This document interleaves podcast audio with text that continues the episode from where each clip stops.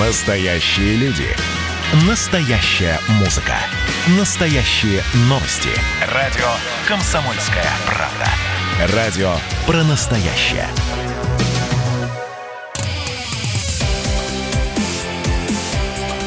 Итоги с Жириновским. Каждую пятницу на радио «Комсомольская правда» Владимир Вольфович раскладывает по полочкам главные события уходящей недели. Итоги недели подводит глава ЛДПР Владимир Жириновский. У микрофона я, Роман Голованов, и вместе мы разберемся, что происходит и что будет происходить с нашей страной дальше. Вадим Вольфович, ну давайте в завтрашний день заглянем, прямо как Кличко, и разберемся с Хабаровском, потому что там намечаются огромные митинги, там обещают 100 тысяч человек, туда э, хотят съехаться со всех регионов оппозиционеры. Но ведь теперь это тоже и ваша задача, эти митинги останавливать. Что делать будем? Ну, во-первых, это может быть информация не совсем э, соответствует действительности.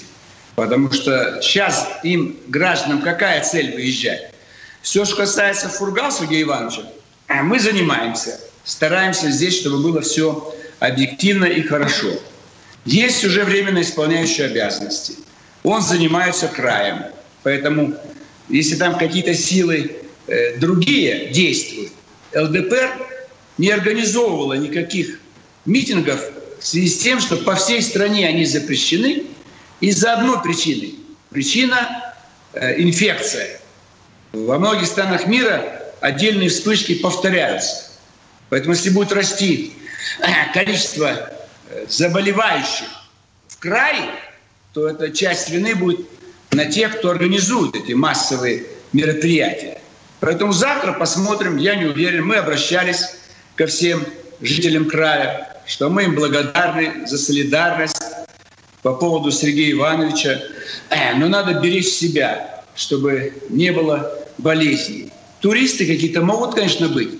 Сейчас же мы развиваем внутренний туризм. Ну как и Песков не... говорит, что туда есть информация у Кремля, что туда стекаются такие бузатеры-провокаторы, по-русски говоря. Ну это спецслужбы, наверное, занимаются этим. И они такие есть люди. Тем более лето, время отпускное, студенты, никто не учится. Э, конечно, такие есть люди. Вон Америка вся бунтует. Это что, обычные граждане в Штатах восстали? Это тоже кем-то организовано, проплачено, может быть, даже оружие выдано. И их не задерживают. Или задерживают да отпускают. Все революции, все войны всегда были организованы. Но мы, как партия ЛДПР, мы здесь как бы не являемся инициаторами. Мы э, рады тем гражданам, которые без всякой подсказки, бесплатно выходили эти дни, выступали, что-то говорили, просто прогуливались по главным улицам Хабаровска. А те, кто там, если специально что-то делают, этим уже будут заниматься другие органы. Поэтому здесь мы вот завтра к вечеру э, будем иметь информацию. И посмотрим, послушаем. И уже на следующей неделе с вами э, то, что в эту субботу может произойти, мы, так сказать, обсудим. А сейчас пока я еще раз хочу обратиться ко всем жителям Хабаровского края, что они замечательные люди, что мы с вами, но надо воздержаться от скопления. Неважно, это митинг, протест, но там, где люди не держат социальную дистанцию, это риск заболевания. А свободных коек в крае очень мало, поэтому люди могут погибать. Это же не шутки. Это обычный грипп, он не всегда, как говорится, опасен. А коронавирус наиболее опасный. Сейчас уже медики посмотрели, оказывается наоборот. Если нам раньше говорили, что в зоне риска старший возраст, сейчас наоборот. Выяснилось, что окончательно, что в зоне риска молодежь. Среди них заболеваемость выше, чем среди лиц старшего поколения. И именно потому, что они вместе. Вот футболисты, там, болельщики, дискотеки, вот такие митинги, они быстрее скапливаются вместе. Пожилые-то редко участвуют.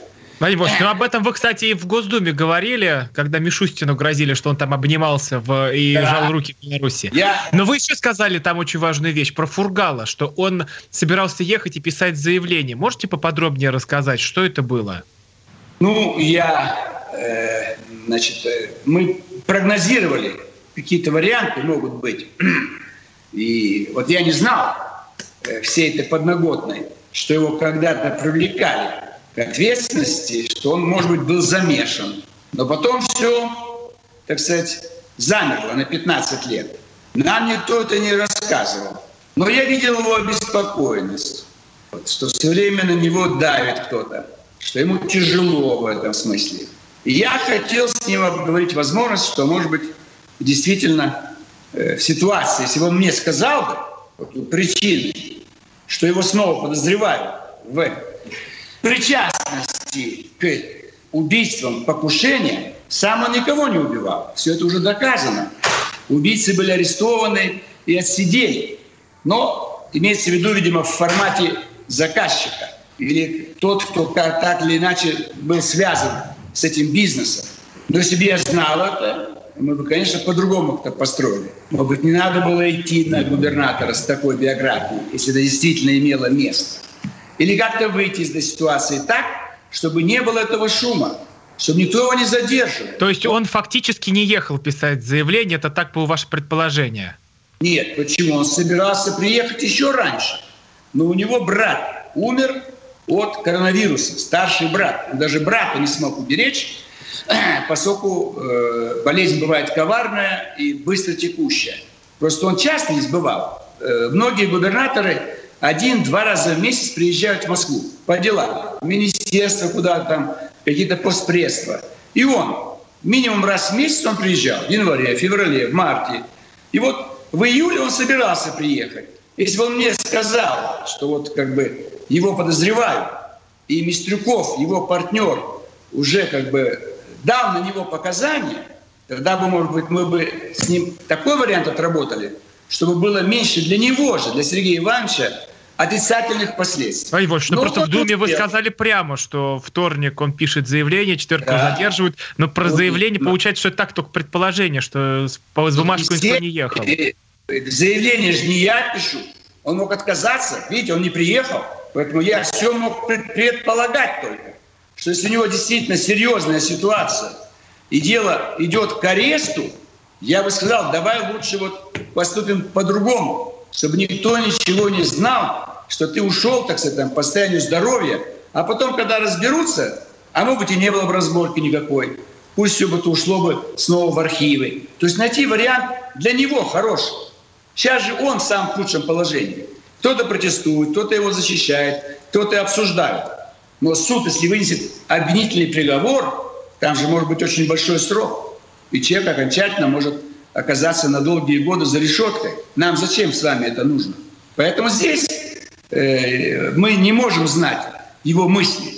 То есть, если он со мной поделился бы, и мы бы знали, что у него вот есть такие вещи, он бы вообще не пошел бы на выборы губернатора.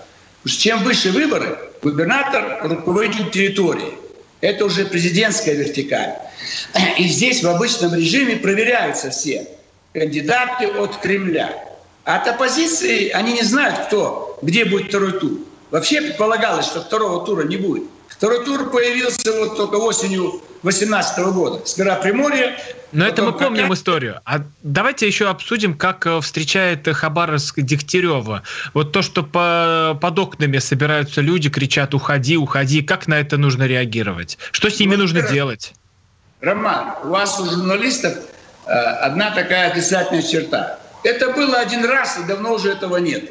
А вы это будируете, вам это интересно. Вам всем хочется, чтобы была кровь слезы. Э, кого-то там, не знаю, вот в одной Северокавказской республике из окна выкинули э, руководителя местного парламента 30 лет назад. Вот эта ситуация, вот есть что обсуждать. Кто там говорил? Вот я не видел этих людей. И сейчас там никто не стоит под окном, ничего не говорит, и никто никуда уходить не будет. Крикунов много. Люди могут любые лозунги выкрикивать, но это никак не будет влиять на политическую ситуацию. Но там и вас, Это... кстати, ругали, что Жириновский Может... сдал Фургала. А мы не сдавали. Люди должны понять, что это мы его сделали губернатором. Мы его сделали трижды депутатом Государственной Думы. Без ЛДПР он бы никем бы не был. Это мы его сделали. И они его полюбили, потому что он научился работать как губернатор здесь, в ЛДПР. Он с нами объезжал всю страну, Он видел, как я выступаю, что я говорю. Поэтому мы что, те, кто говорят, что мы предали, а что мы должны сделать? Мы его сделали губернатором, и это избирателям спасибо. Они голосовали. Но они голосовали, им не нравился спорт. А вот за кого другого, это мы им дали. Вот, пожалуйста. И не первый раз. Он уже 5 лет, 7 лет назад участвовал в выборах. Тогда занял второе место. И два года назад снова в выборах. И уже спорт так надоел что они с удовольствием проголосовали за Сергея Ивановича. Хотя его знали только как э, депутата. Вот. Поэтому здесь всегда люди ищут, на кого бы, ну как-то вот кто-то виноват. Ну что делать? Ну пусть думают так, кто-то хочет так, кто-то... Э, если э, значит, большинство депутатских мандатов в крае это депутаты от ЛДПР. И в Краевой Думе, и в Городской Думе, и в Комсомольск-на-Амуре и так далее. То есть процентов 80 власти законодательной, исполнительной в руках ЛДПР. Поэтому надо гордиться принадлежностью к ЛДПР и быть благодарными партии, которая э, дала вам губернатора, дала вам сотни мандатов. А вот еще теперь дала Дегтярева. И как он там обживается, мы поговорим с Владимиром Вольфовичем Жириновским сразу же после короткой паузы. У микрофона Роман Голованов. Вернемся совсем скоро. Итоги с Жириновским. Георгий Бофт. Политолог, журналист, магистр Колумбийского университета, обладатель премии «Золотое перо России» и ведущий радио «Комсомольская правда». Авторскую программу Георгия Георгиевича «Бофт знает». Слушайте каждый четверг в 17.00 по московскому времени. А что такое деньги по сравнению с большой геополитикой? Мы денег тут не считаем.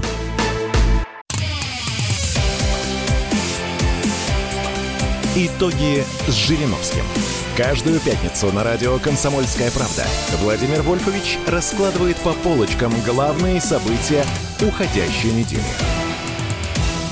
Итоги недели подводит глава ЛДПР Владимир Жириновский. У микрофона я, Роман Главанов. Обсуждаем Хабаровск, обсуждаем э, нового временно исполняющего обязанности губернатора Михаила Дегтярева, который приехал в край. Вадим Вольфович, но да. а, смотрите, что происходит с уходу. Дегтяреву а, Мишустин, наш премьер, а, получается, выписывает а, крупные деньги на то, чтобы он мог заниматься регионом. Дальше Дегтярев предложил снизить тарифы на ЖКУ в Хабаровском крае. И вот теперь, а, когда я почитал отклики в соцсетях, люди как-то на это смотрят, это вот вы, вы тут э, свинтили губернатора, мы вышли на митинги, а теперь нас пытаетесь задобрить подачками. Ну что получается, надо региону вспыхнуть, что ли, чтобы ему э, дали какие-то льготы, снижения и о людях вспомнили? Нет, просто это как бы позиция любого человека. Все люди всю жизнь недовольны. Я за 75 лет не встречал ни одного счастливого человека. Ни одного. Хоть у него пять жен, хоть ни одной – хоть 5 дворцов, хоть ни одной, хоть 5 миллиардов рублей, хотя бы 50 тысяч. Люди всегда недовольны, хотят еще чего-то. Подумайте по-другому. Край уже получил миллиард триста миллионов. Кто это сделал? ЛДПР. Уберите ЛДПР, и вы копейки не получите. У вас есть бюджет, и этим бюджетом, так сказать, вы должны э, на него, так сказать, ориентироваться. А здесь уже дополнительные деньги пришли. Когда был Фургал, этого же никто ничего не давал. Поэтому мы сейчас приняли все меры, чтобы край получал больше, больше инвестиций, больше поддержки. Это же очень хорошо. Просто любые деньги, они не идут напрямую в карман э, жителю края. Это будет э, начато нам строительство дорог, больниц, там школ надо больше и так далее, и так далее.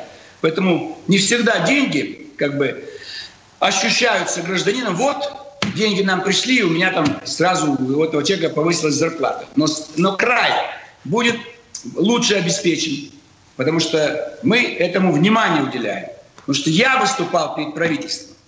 Так, те, кто стоят на площади, молодцы, они могут стоять, все хорошо. Но Фургала вам ЛДПР дала, Дегтярева вам ЛДПР дала. Сейчас деньги идут ЛДПР. Если вы недовольны, и может быть правильно, что был арестован предыдущий губернатор, то здесь вины ЛДПР нет. Не мы же арестовывали. Арестовывала исполнительная власть. Это вертикаль президента. Все губернаторы подчиняются президенту. Это исполнительная власть, у нас президентский режим. Вот депутаты Хабаровской краевой думы, они нам, депутатам Госдумы, не подчиняются. У нас нет вертикали депутатской. Поэтому здесь угу. надо понимать, что это, к сожалению, право президента отстранить любого губернатора, любого министра, прекратить его полномочия. И президент сам решает, по каким основаниям. Как и наоборот. Помиловать имеет право самого отъявленного убийцу, маньяка, серийного маньяка. А президент э, исходит только из одного. Он считает, что можно помиловать. И исходит из того, кто обратился. Э, вот Сергей Иванович, если вдруг все-таки не удастся получить оправдательный приговор, если будет обвинительный, то мы вся фракция, 40 депутатов, немедленно обратимся к президенту с просьбой помиловать. И Сергей Иванович будет отпущен, приедет в Хабаровск. Там... Ну, серьезно, то есть э, человек, который замешан в убийствах, в целом списке, то, что уже Бастрыкин говорит, нет сомнений, что он причастен, и вы готовы за него заступиться? Я вам сказал, что мы это сделаем, исходя из пожеланий жителей Хабаровского края. И еще раз говорю, это право президента. Самый страшный убийца, если президент, имеет право помиловать. А он исходит из просьбы, кто обращается за помилованием. И какие, так сказать, есть еще э, облегчающие участь основания. Вот здесь 15 лет ничего же не было. Если бы он вчера убил, а завтра помиловать, вы были бы правы. Прошло 15 лет, и он никого не убивал. Роман, зачем вы говорите убийцу? подозрение о возможной причастности к организации. Поэтому организатор преступления – это не убийца. Это намного ниже наказания. Главное, э, кого наказывают? Убийцу. Он исполнитель. Поэтому Сергей Иванович... Но он не пойдет убивать, если ему не дать денег, не дать заданий и не нанять его. Это не играет роли. Это ну человек взрослый и прекрасно понимает, что он делает. Поэтому Э, всю ответственность за содеянное несет убийца. Ну тогда виноват пистолет, а не тот, кто стрелял. Ведь нет, если нет. пистолет не выпустил пулю... Не надо переходить в сторону. Мы говорим о живых людях. Если до пули дойдете, до пороха дойдете. Виноваты люди. И жертва убийства, он не виноват. Хотя и там, если разобраться, могут они там деньги не поделили. И тот хороший, и другой хороший. И между ними перестрелка. Как на дуэли. Кто попал, тот как бы убил. А кто не успел выстрелить, он уже жертва. Поэтому туда, сюда уходить не надо. Вы должны радоваться, что мы готовы это сделать. И это понравится жителям края. Мы исходим из их настроений, чтобы они поняли, что ЛДПР смотрит, наблюдает, и все, что от нас зависит... И вступается за делаем. тех, кто связан с криминальными авторитетами, раз уж так. Этого хотят граждане, не наши избиратели и мы им поможем. В этом Ладно, а это, это с Фургалом мы еще поговорим, я думаю, на следующей неделе, потому что дело будет э, долгим. А, про то, как Дегтярев встретил интернет. Владимир Вольфович, очень много да. таких провокационных материалов сразу же запустили. Это, с одной стороны, где он э, там повесил 5 долларов на холодильник, с другой стороны, сейчас активно разлетается, раскидывают фотографию из бани, где вот вы и Дегтярев там э, сидите. Вот э, что это вообще была за история? Просто ее уже начинают раскручивать по-разному, что там что-то нечисто. Все чисто. Не выдумывайте ничего. Мы давно боремся за то, чтобы сократить использование валюты в нашей стране. И к этому идет уже. Уже доллар меньше ходит по стране. И первыми это предложение внесли представители ЛДПР. Когда Михаил был кандидатом в мэры Москвы, он, одно из предложений по улучшению экономики страны, предлагал быстрее переходить на все расчеты в рублях или на национальные валюты наших партнеров. И наше государство, весь мир это делает. Почему этого вы не понимаете? Или кто-то подает неправильно в Хабаровском крае? Это заблуждение, вот я объясняю. Это борьба с долларизацией нашей экономики. И сейчас уже последние 10 лет много мер принято, когда в международных договорах мы указываем не доллар, а рубли или э, валюту той другой страны. Про баню то же самое. Выборы мэра Москвы, у нас очень мало бань, их позакрывали. А это культура, это борьба с болезнями, Это определенные какие-то обряды, традиции. И мы пошли в баню. Что здесь в этом плохого? Если мы будем сауны пропагандировать, турецкий хамам будем пропагандировать, русская баня, чтобы люди ходили, чтобы их не закрывали. У нас была жалоба от избирателя. Говорит, Владимир Владимирович, вот что делать? Баню закрыли, и я, говорит, моюсь из тазика. Ну что это такое? Человек, ведь не везде же есть душ, ванна. Люди живут, где только кран с холодной водой в доме есть. И этого может не быть. Э, поэтому бани нужно не сокращать, а кое-где добавить их. Вот мы и показали, что такое сегодня московская баня, потому что позакрывали их очень много, люди вообще забыли. Есть ли в Москве бани? Поэтому не надо искать что-то такое другое. Если кому-то э, другое мерещится, когда где-то там баня или какой-то доллары, ну, это все зависит от умственного развития. Долларом бороться надо, в баню, кто хочет. Ну вот про историю с долларом вообще нет вопросов, потому что, ну, главное ярко подать, чтобы об этом поговорили. О, это, кстати, Дегтярев и сделал. А вот почему так, как вы думаете, среагировали на этот снимок? Почему он так стал запускаться, распространяться? Что это не происходит? Знаю. Я ничего этого не видел, и меня это не интересует. Люди запускают любые снимки. Пускай запускают, я вам все дал объяснение. Там был вопросы, э, предложение покрасить Кремль белой краской. Если да. взять отрыв, а в отрыве о ситуации, а зачем Кремль, белая краска? Речь шла о другом. Восстановить цвет Кремля таким, каким он был при сооружении. У нас же есть стихи у одного из поэтов. Давай поедем в Белокаменную. То есть белый цвет Кремля – это была характеристика. Это был символ московского белого Кремля. А сегодня вырвать, вот что-то он предлагал э, белым цветом покрасить. Нужно программу всю слушать его избирательную дважды на выборах мэра, тогда будет ясно. А если вырывать из контекста, что там белый цвет, что-то там баня, 5 долларов, ну, люди пускай смотрят и берут все. Сейчас в сетях все это есть. А если кто-то отрывает, и ему так хочется, ну, вот Ефремов, можно показывать его пьяный, идущий по Садовому кольцу. Вот Владимир, у нас остается одна минута. Вот да. еще важный момент. В Хабаровске, там же да. тоже такой криминальный регион. А, не Э, задавят ли Дегтярева там? Потому что там каждый себе на уме из-за тех, кто там живет. У нас нет криминальных регионов. Весь мир криминальный. Везде есть э, какие-то структуры. Это обычный хороший регион Хабаровск. Мы любим хабаровчан. Весь Дальний Восток. Были там не раз. Никто его не задавит. Никаких препятствий для работы не будет. Люди привыкнут, свыкнутся, увидят успехи, в работе. Это самый современный руководитель. Ему только на будущий год будет 40 лет. Прекрасное образование. Лучше всего на руководящей работе инженеры. У них особая правильная мыслительная система. Гуманитарии все будут. Маркс, Энгельс, Ленин, Сталин. Вот они все завалили. А инженер Косыгин, он хотел подправить, и другие инженеры. Вот он, Михаил Владимирович, все будет делать так, как нужно нам в современной России. Поэтому будем надеяться, что вся его работа будет успешной, и никто не сможет ему в этом помешать. Владимир Вольф Череновский, я Роман Голованов. Продолжим подводить итоги недели сразу же после короткой паузы. Итоги с Жириновским. Как дела, Россия? Ватсап-страна! Это то, что обсуждается и то, что волнует. Это ваши сообщения в прямом эфире, в том числе и голосовые.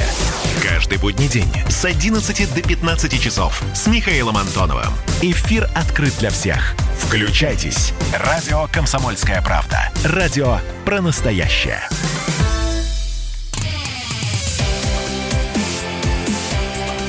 Итоги с Жириновским.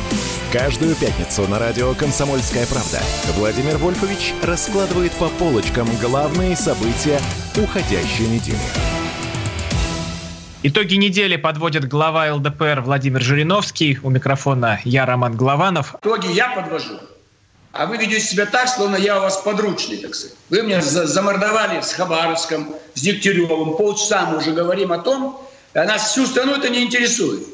У нас в Москве полно, у нас парня убили на смены. И что? Ничего не происходит из-за этого.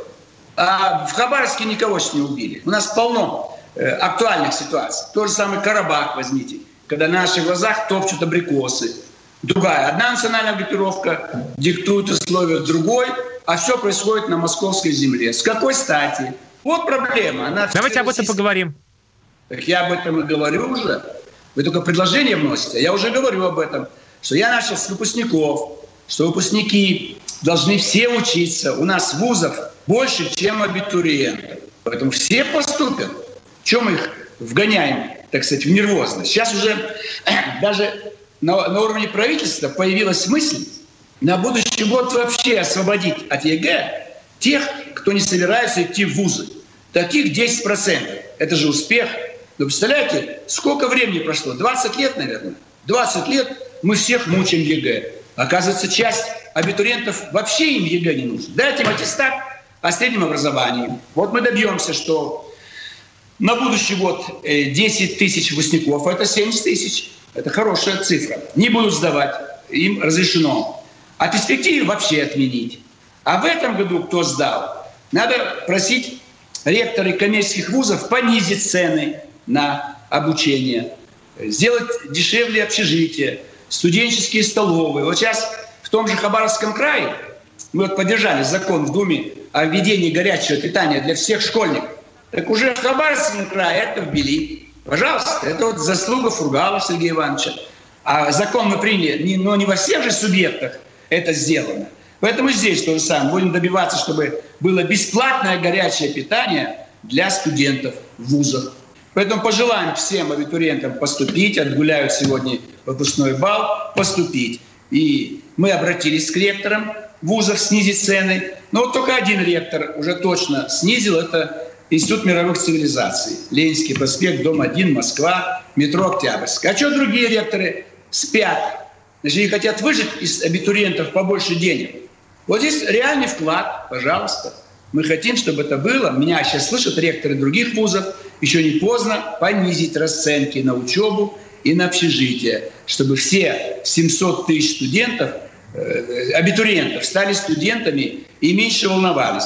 Давайте перенесемся на границу Армении и Азербайджана. Что, во-первых, там происходит сейчас? И, во-вторых, почему это все может вылиться в войну на территории нашей страны? Потому что они же и здесь живут, и армяне, и азербайджанцы. Значит, никакой войны не будет. Это журналистам хочется. Война, революция, рухнула, пожар, наводнение. Вам трупы нужны, журналистам. Ничего этого не будет. Но как востоковед я изучаю уже 56 лет, да больше даже, если минус 7, 68 лет я изучаю Восток. 68.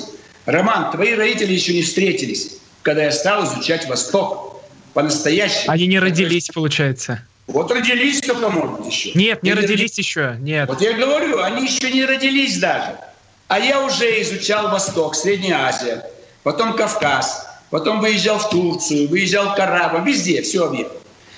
Значит, здесь вековая вражда. Не потому, что кто-то плохой, я специально называю национальность, хорошие азербайджанцы и армяне, но они живут рядом. Это горные регионы, там мало плодородных земель и равнины, там мало воды. И там веками шла вражда. Еще не было же, вот, как говорится, границы. Там Александр Македонский шел с своими войсками, там Чингисхан, Тамерлан, турки, османы и так далее. Ну вот 200 э, лет назад, так приблизительно, они там живут уже в рамках национальных государств. И пол села армяне, пол села азербайджанцы. То есть и там все смешано. При царе не было границ, понимаете? Была Бакинская губерния, Ереванская губерния, Тифлисская губерния. Но все испортили большевики. Те, кого вы, Роман и Комсомольская правда, не критикуете. Все проблемы сегодня, когда персики ногами топчут, или Украина дымит, это все последствия советской власти. Когда убрали губернию... Ну, не надо говорить, что я их не критикую. Ну, мало. Я царя хоть мертвеца, российскую интеллигенцию презираем до конца. Хорошо. Вот взяли, поломали правильное административное устройство. Ну, царь же специально делал просто географические названия, как в Америке, тоже, во всем мире. Нельзя давать национальное название какому-то региону. Обязательно будет приводить к сепаратизму и к межнациональным отношениям. Поэтому, когда они поломали и создали советский Азербайджан, советская Армения, советская Грузия, началась война. Вот здесь вы были бы правы. Вот тогда и началась война. И там все время это 3-4 года шло. Потом все успокоилось. Мы создали СССР, мы, так сказать, везде поставили нашу армию, мощная КГБ, когда называлась ГПУ, там ЧК и прочее. И несмотря на то, что были национальные республики, 15, а внутри России еще 30, они все тихо сидели, и никто не помышлял о вооруженном восстании или еще как-то друг друга. Хотя были столкновения, там друг друга недолюбливают. Вот я в Тбилиси был, там те же армяне есть, азербайджанцы, курды, русские, евреи. Вот грузины в основном не работают, отдыхают. Кто работает? Курды, черновая работа, так сказать, армяне, азербайджанцы, русские. Вот, потому что что грузинам работать, когда есть вот другие, кто будут работать, как сегодня в Европе. Кто работает? Там арабы, то же самое курды, турки, а немцы отдыхают. Это вот проблема, что это не, невозможно решить. Я объясняю всем радиослушателям. Решить нельзя. Там есть Минская группа по регулированию. Создавайте 100 организаций. Сто раз пускай заседает Организация Объединенных Наций. Ничего не получится. При таком делении, как сейчас, эта вражда будет всегда, до упора. Поэтому надо возвращаться к административному делению и снова вступать в состав России на правах губернии Бакинская, Ереванская, Тифлисская, Тбилисская. Не хотят. Я согласен. Многие не хотят. Значит, будут раздавать. Если поставите там войска Организации Объединенных Наций, значит, трупы ООНовские будут вывозить оттуда. Поэтому там нельзя силовым путем ничего сделать. В горах партизан, как Афганистан. В Афганистане что-нибудь сделали? Нет. Поэтому здесь вот нужно только один вариант, чтобы они все вернулись под российские знамена. И они будут все Э, будет покорность и смирение. Все. Мы армяне, азербайджанцы, грузины, курды, ну все, все, все народы. Мы живем под русским флагом. Глава государства в Москве, Кремль, Москва, Кремль. А так они хотят господствовать. Вот чей Карабах? Армяне говорят армянский, грузины, эти, э, азербайджанцы говорят азербайджанский. И никогда не договорятся. Как Палестина. Израиль говорит Иерусалим, столица Израиля. Арабы палестинские говорят, нет, Иерусалим, столица палестинского государства, которого даже еще нету. Поэтому там никогда не договорятся. Но там нет России. А здесь Россия. Они 200 лет жили под русскими знаменами. 200 лет. И Азербайджан мы не завоевывали. Его нам передал шах Ирана за убийство русского посла Грибоедова в Тегеране. Армения просилась в наш состав, ибо Западная Армения до сих пор под турецким флагом. Мы с трудом отбили Восточную Армению, но это треть того бывшего огромного армянского государства Урарту, древнейшее рабовладельческое государство. И армяне в основном разъехались по всему миру, в Америке, во Франции, в России. И Грузия, она сама потеряла Абхазию, Юго-Осетинскую область и так далее. Потому что никогда они не смогут договориться. Они считают, что нету осетин, есть Хинвал, грузинский город. Нет абхазов, есть Сухуми, грузинский город. Естественно, абхазы говорят, что Сухуми – это Абхазия. А Схинвал – это Осетия. Никогда не договорятся. Вот сейчас все успокоилось там. Не стреляет никто. Почему? Мы признали независимыми Абхазию, Южную Осетию. Но это нам тоже дорого обходится. Нам приходится помогать им. Как в Средней Азии. Мы держим дивизию в Душанбе, чтобы там афганцы не свергли действующий режим. Мы держим нашу авиабазу под Бишкеком, то тоже, чтобы там не могли захватить кто-то из соседей. Поэтому везде мы вынуждены и при царе, и при советской власти помогать. Но при царе мы это делали спокойно, потому что не... Э, восстания всегда происходили. Вот в Киргизии 16 год, советской власти нет. Какое восстание? Они хотят служить русской армии. Это просто ну, дезертиры. Они же не понимают, им не разъяснили. Вы входите в состав Российской империи. Идет Первая мировая война. Идет мобилизация всех граждан Российской империи. И вы обязаны сесть в эшелон и двигаться на фронт. Они не хотят. Вот это было восстание при царе. Но это минимальное. Если бы не было войны, они бы не восстали тогда. Сейчас они отмечают эту дату. Национально-освободительная борьба. Слушайте, вы, где ваши племена были? Русскую армию звали туда. Джунгармы убивали казахов, и казахские племена обратились, спасите. Мы спасли их. То же самое дальше киргизы. Да те же казахи или казахи-киргизы. Названий много, а суть одна и та же. Все это тюркоязычные народы. Вот. И туркмены там, и узбеки. Там много народов там живет. Поэтому э, там мира не будет никогда. Ибо там все хотят господствовать. И там хорошо жили, когда была империя. Империя Чингисхана, империя Тамерлана, Российская империя и так далее. Как отдельные государства периодически будут вспыхивать вражда, будут вырезать друг друга ночью, а днем молиться, так сказать. В Стамбуле 86 лет спустя сегодня будет первая молитва. А вот об этом в... давайте мы поговорим да. сразу же Давай. после паузы в следующей части. Глава ЛДПР Владимир Вольфович Жириновский, я Роман Голованов. Вернемся к вам совсем скоро. Итоги с Жириновским. Андрей Ковалев.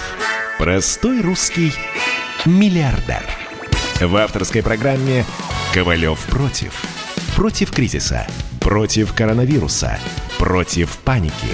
Против кнута, но за пряники. Я расскажу вам, как спасти свои деньги и бизнес в эти непростые времена. Помните, миллиардерами не рождаются, а становятся. Ковалев против. На радио «Комсомольская правда». По будням с 10 вечера до полуночи по московскому времени.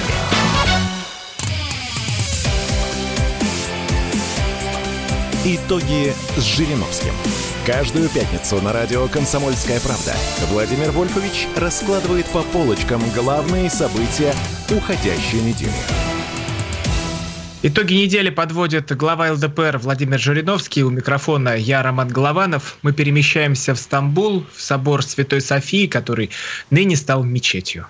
Это самый лучший в мире христианский, православный, византийский храм. Ему, по-моему, 14 э, веков. В шестом веке был построен. Представляете, как умели строить? В шестом веке нашей эры. Еще мусульман не было. Они в седьмом веке свою религию создали. Юстиниан построил.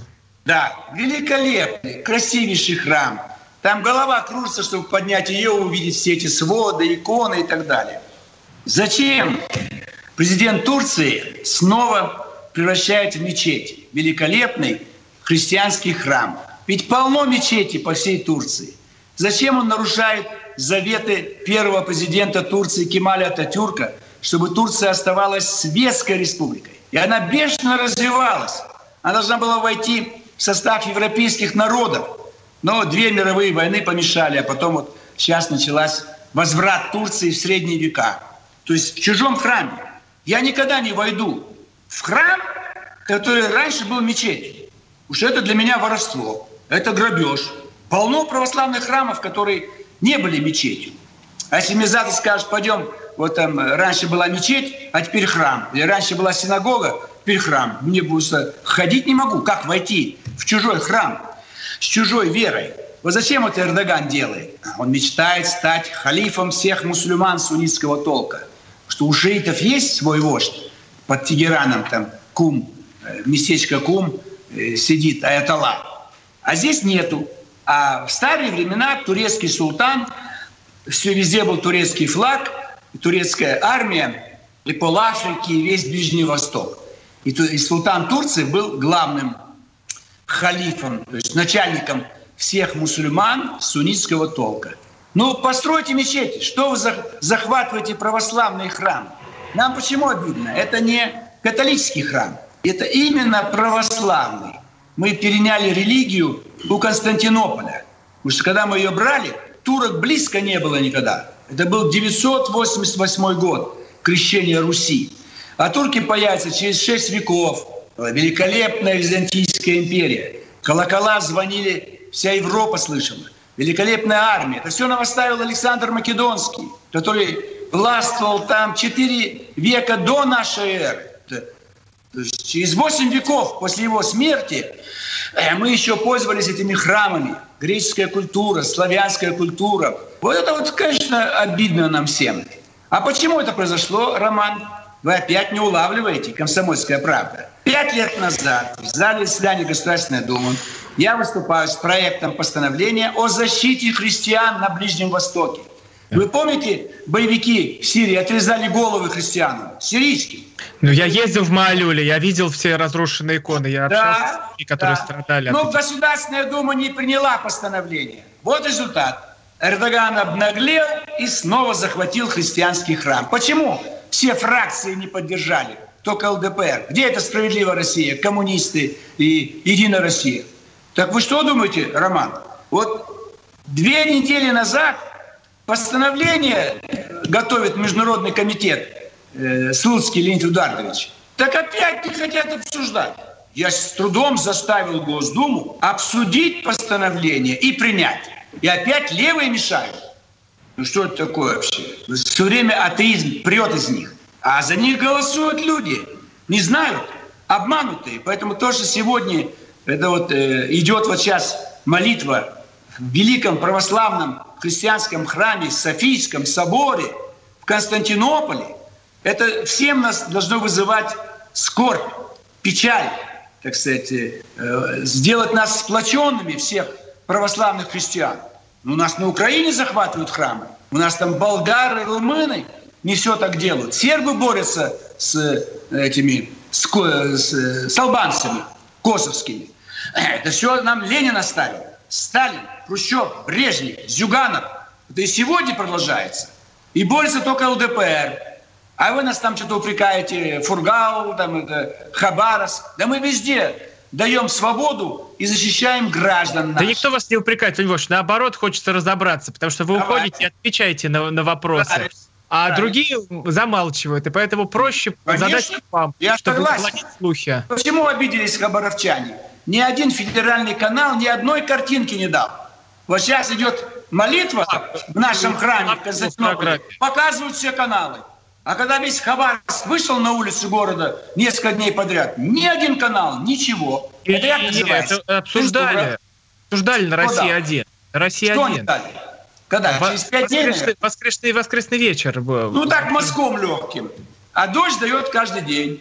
Каждый день, когда идет большое шествие. То есть мы, чтобы было спокойно в Хабаровском крае, не надо там, кто-то если провоцирует, это не нужно делать.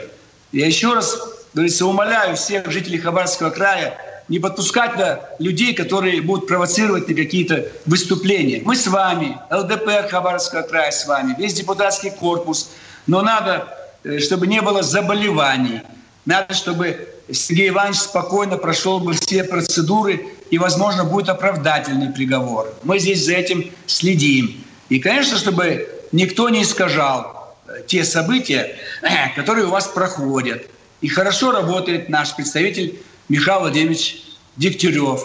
Он направлен указом президента, поэтому здесь я бы очень просил поддерживать его. Я к Сергею Ивановичу обратился, Фургалу, чтобы он вам передал свою просьбу поддерживать нового исполняющего обязанности губернатора Дегтярева Михаила Владимировича. Я надеюсь, это он нашел способ, как к вам обратиться. Хотя туда Э, там э, провести видеоаппаратуру трудно, чтобы записать его э, обращение. Но это могут сделать адвокаты или вот уполномоченный прав человека.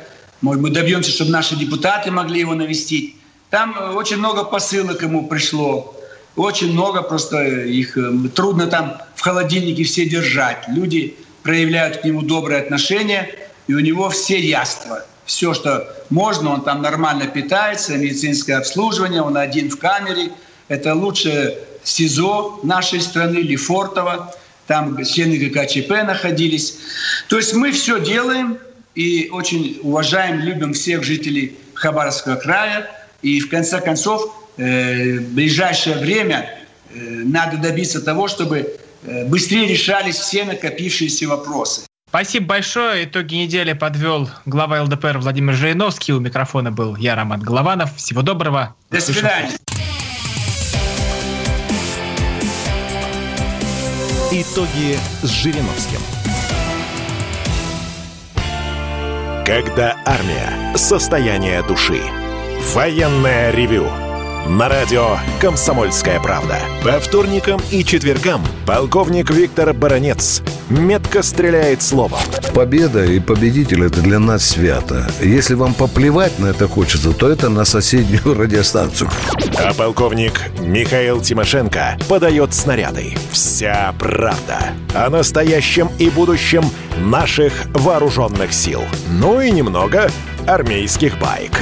Медведя можно научить стрелять из автомата. В прямом эфире. Слушайте и звоните. Военное ревю. По вторникам и четвергам в 16.00. По московскому времени. Никто не уйдет без ответа.